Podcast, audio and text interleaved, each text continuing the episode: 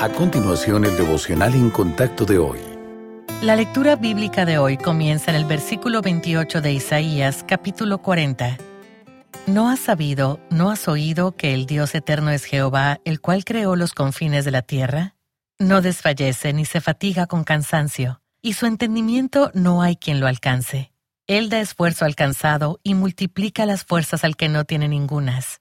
Los muchachos se fatigan y se cansan, los jóvenes flaquean y caen, pero los que esperan a Jehová tendrán nuevas fuerzas.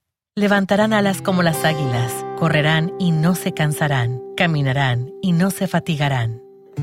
El dolor puede servir como una advertencia de que algo en el cuerpo está mal. Sin embargo, después de una lesión física o una cirugía, la incomodidad suele ser parte de la recuperación. En esos momentos, muchos podrían dejar que el dolor les impida trabajar durante el proceso de rehabilitación. Por esa razón, los fisioterapeutas desafiarán con frecuencia a sus pacientes a que vayan más allá de su zona de confort. Saben que un buen resultado depende de algo más que soportar el dolor una o dos veces y luego renunciar antes de que haya recuperación. La rehabilitación exitosa depende de la esperanza del paciente. En otras palabras, deben mirar más allá de sus incómodas o dolorosas circunstancias actuales. Isaías reconoció que incluso los jóvenes fuertes tienen limitaciones, se quedan sin energía, tropiezan. En contraste, el profeta señaló que Dios nunca se cansa, ni hay límites para su entendimiento. Por comprender nuestro cansancio, nos llama a esperar en Él. Nuestro Padre se da cuenta de que esperar puede ser incluso más incómodo espiritual y emocionalmente